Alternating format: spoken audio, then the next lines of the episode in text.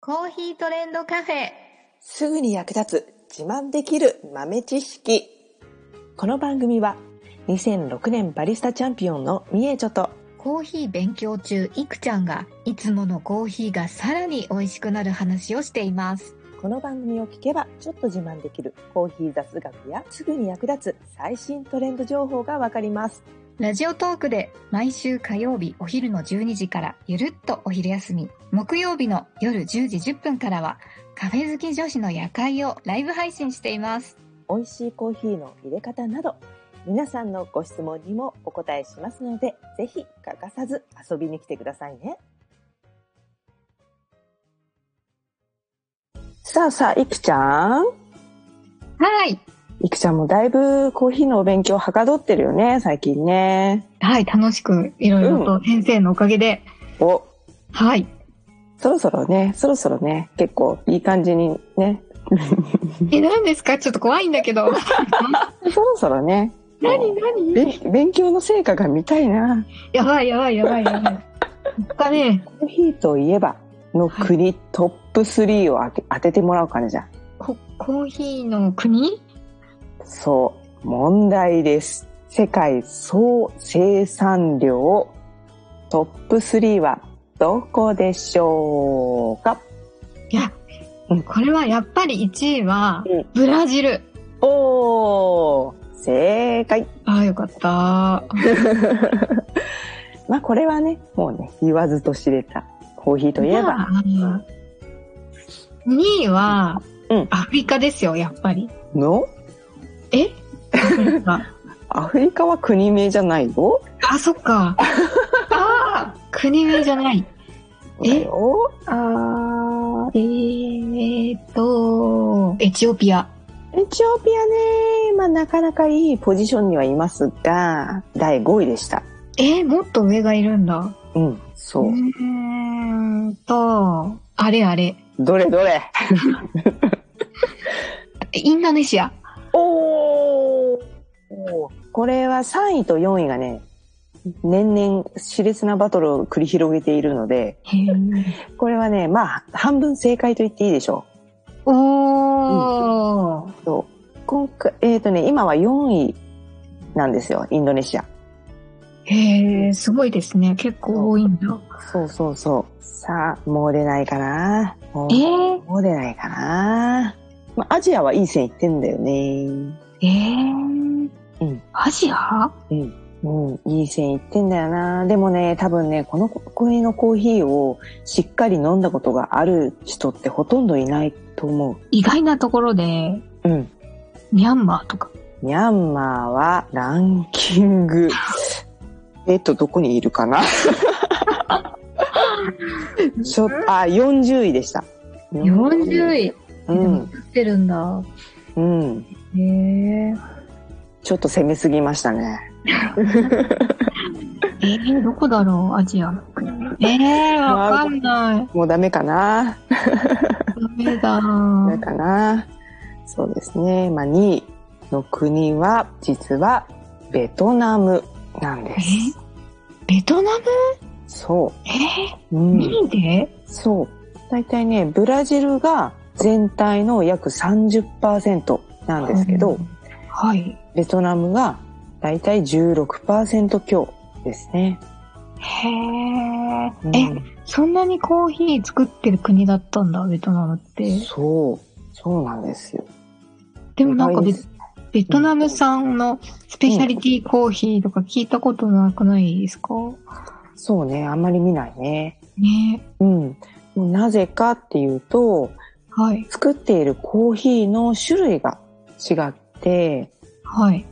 ベトナムで作っているのは主にコーヒーそのもので飲まれるものではなくて、まあ、加工して使うものによく使われる品種を作っているんですね。まあ、加工するものって言ったら何って言うと、まあえーインスタントコーヒーだとか缶コーヒー、ね、ペットボトルのコーヒー、ああいったものによく使われています。ああ、あ、だからあまり聞かないのか。そうなんですよ。うーん。うん。なので、まあ、お店ね、カフェとか、そういうところに行っても、まあ、あんまり見かけることはないんですけど、実はね、口にしている回数としては、結構あり得る国のコーヒーなんですね。うん。へえ。え、すごい意外でした。でも、ここ数年です。数年でもないか、まあ、10年ぐらい前からかな。昔はね、その今、えっ、と、のランキングで3位になってるのが、コロンビアなんですけれども、昔はね、もうブラ1位ブラジル、2位コロンビアっていうのはね、不動の2トップだったんですけど、もうここ十数年あたりぐらいから、このベトナムっていうのがね、頭角を表してきて、かなり生産量を伸ばしていますね。知らなかったなやっぱりね、生産国の人件費とかの問題もあって、やっぱりね、安くぁ生産できるっていうのはね、一番大きいメリットかなと思いますね。うん。で、やっぱり需要がここ10年、20年ぐらいでね、急激にの伸びてきてるんですね。うんで、まあ、昔は生産国と消費国ってもう全然別々の国って感じだったんですけど、今は生産国もコーヒーを普通に飲むようになってきているので、もう全世界中でね、コーヒーを必要としているところがいっぱいあるので、どんどんどんどん作っていかないと、どんどんどんどん値段が上がってきてしまう状態になってます。とはいえ、まあ生産量はね、増えてるんですよ。増えてるけど、飲む人ももっと増えてるっていうね。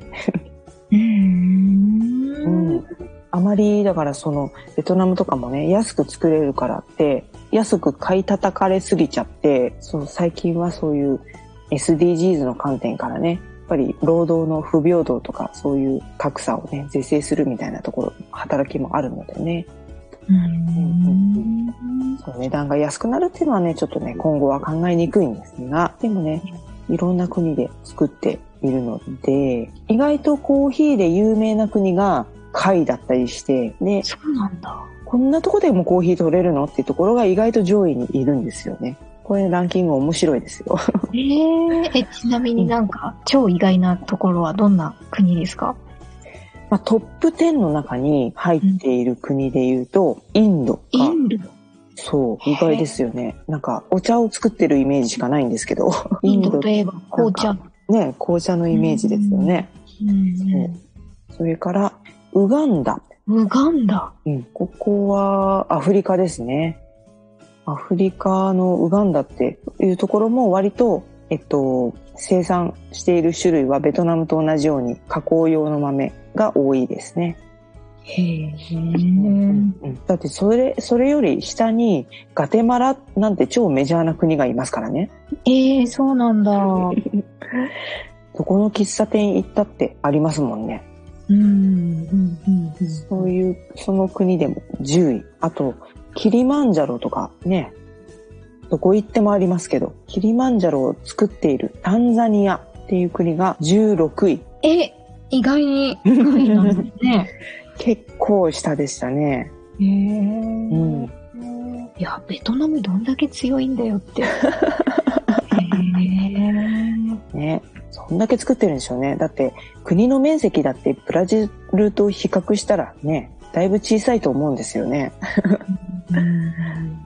うん、全然違うと思う。だから結構このね、コーヒー豆のね、ランキング見てるとなかなか面白いですよ。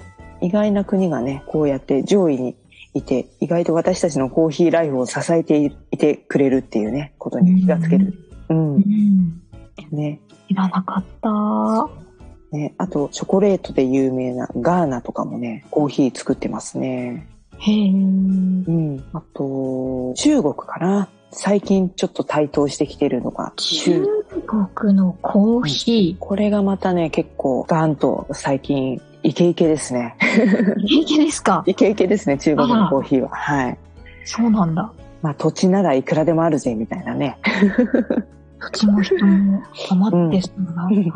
結構最近、えー業界の中ではね、中国暑いですね。品質もいいんですか中国の豆って。そうですね。昔はそれほど良くはなかったんですが、最近やっぱりそのスペシャルティっていうものに興味を示し出して、なかなか面白い加工をしてきたり、栽培方法をしてきたりっていうことをね、かなり力を入れてやってきてますね。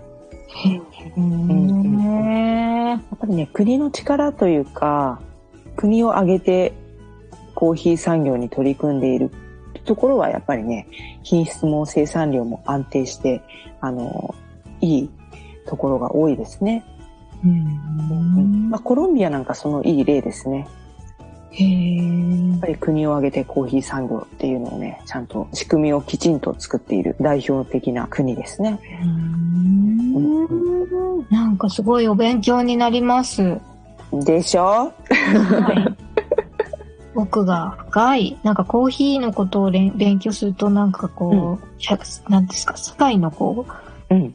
国の、こう、なんていうんですかね、人類の力関係みたいな、歴史とかいろいろね、いろんなことがすごいわかるなって。そう、コーヒーを通じてね、いろんな地理的なこともわかるし、まあ、いろんな国の名前をこれでコーヒーをきっかけに知ることになった国もたくさんありますしね。うん。